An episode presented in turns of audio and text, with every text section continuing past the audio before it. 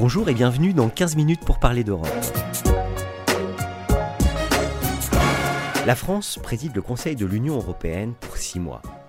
À cette occasion, la délégation des barreaux de France et Lefebvre d'Alloz s'associe pour vous proposer ce podcast, dont la vocation est de sensibiliser sur les travaux et les actions conduites dans le domaine de la justice au plan européen. Aujourd'hui, pour nous parler d'Europe, Bier reçoit Saskia Bricmont. Bonjour Saskia Bricmont, vous êtes eurodéputée belge au Parlement européen et au programme de notre interview aujourd'hui, l'extension des pouvoirs d'Europol. Le Parlement européen vient d'accepter la réforme du mandat d'Europol, l'Office européen de police, élargissant les outils à sa disposition. Votre groupe y était opposé. Pouvez-vous nous dire pour quelles raisons et en quoi, de votre point de vue, ces changements menacent les droits fondamentaux des citoyens?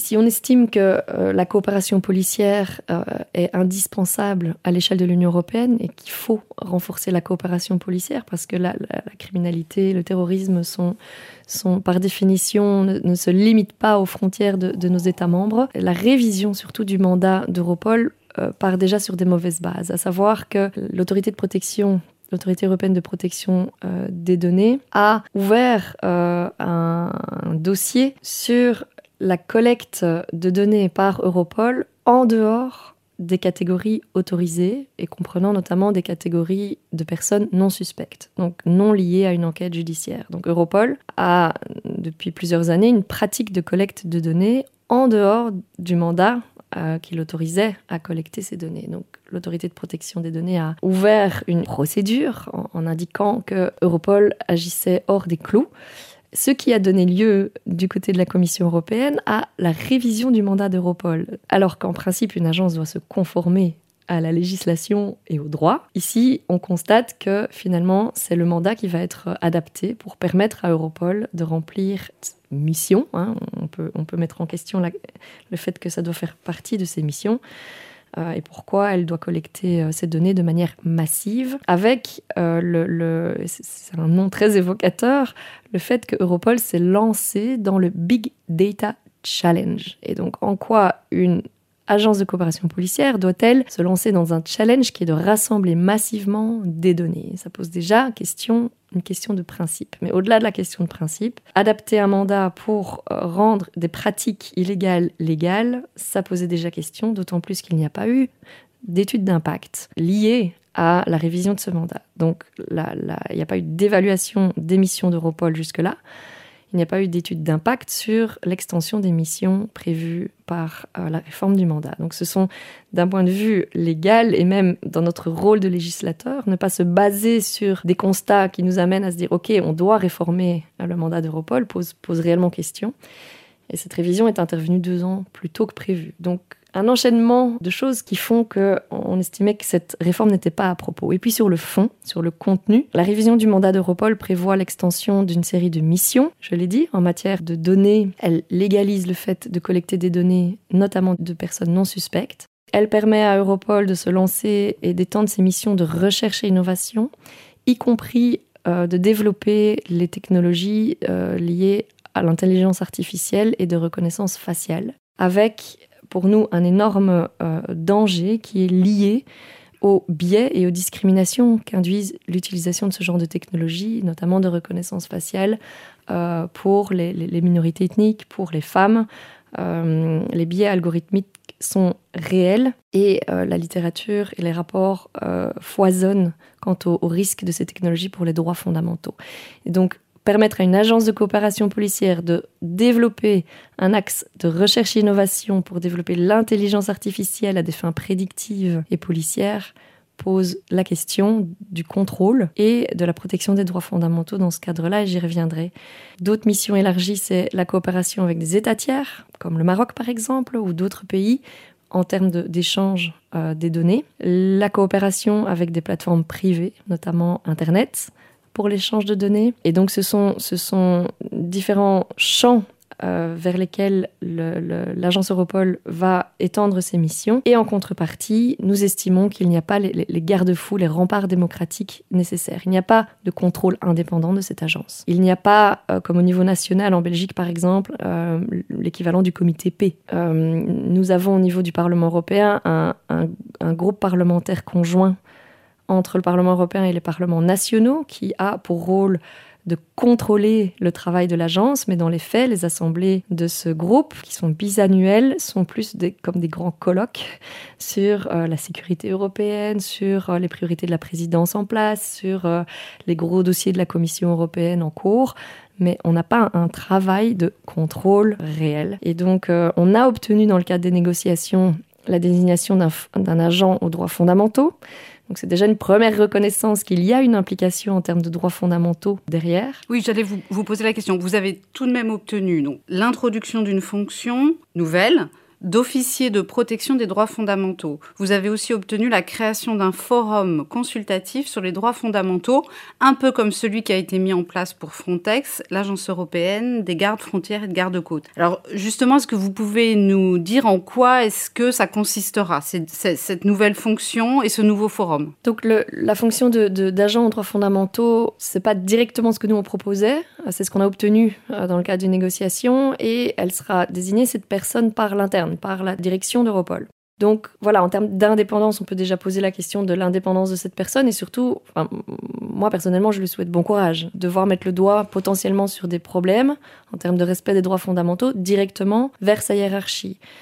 Euh, et pour que la hiérarchie fasse la transparence sur les rapports qui seront émis par cet officier. Mais néanmoins, je le dis, c'est un premier pas.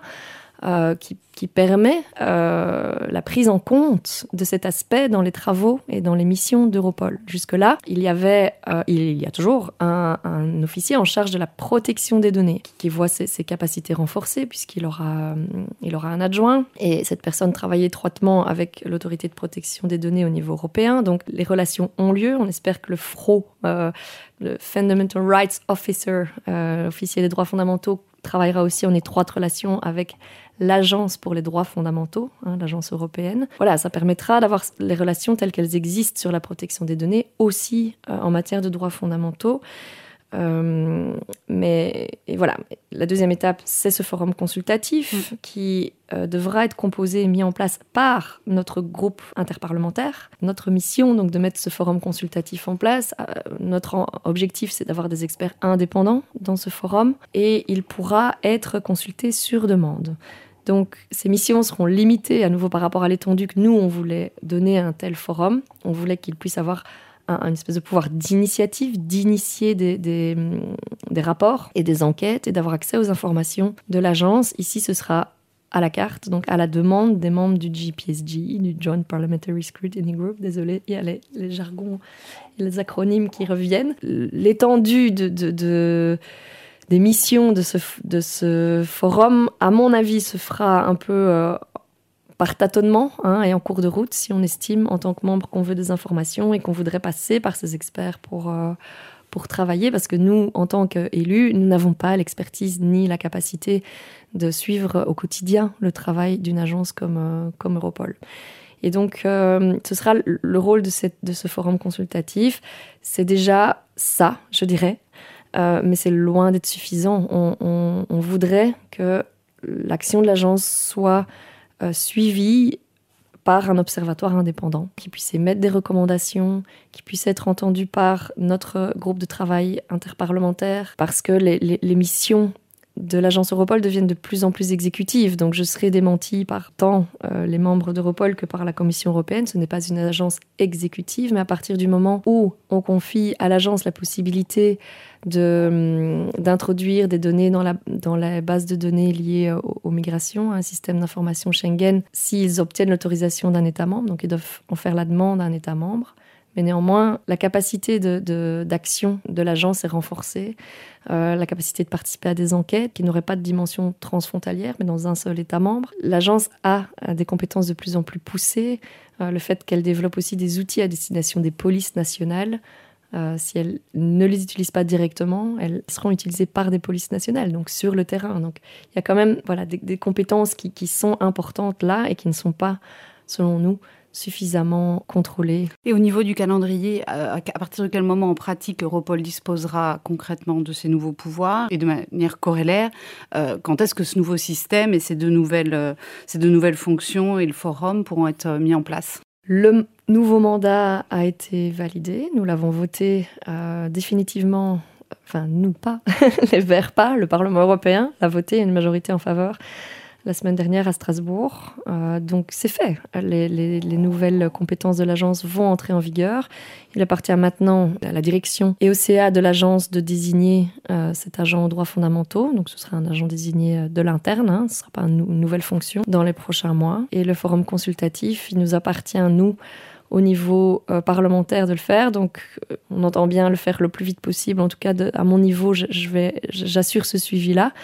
Euh, on a déjà euh, envoyé nos propres recommandations vertes vers euh, le président pour faire en sorte que dans la mise en place de ce forum consultatif, nos priorités s'y retrouvent, notamment le profil des experts que, l'on voudrait inviter à, rejoindre le, forum, sachant qu'il y aura un appel, c'est aussi notre proposition, normalement il y aura un appel pour en être membre. Et donc, euh, avis, aux, avis amateurs, on va tenir euh, la troïka à la culotte pour que ce forum soit mis en place le plus rapidement possible, évidemment. Merci Saskia Bricmont. Merci beaucoup. 15 minutes pour parler d'Europe, c'est fini pour aujourd'hui. Avec ce podcast inédit, nous espérons susciter le réflexe européen. Nous espérons donc vous retrouver, plus nombreux encore, au prochain épisode. À bientôt.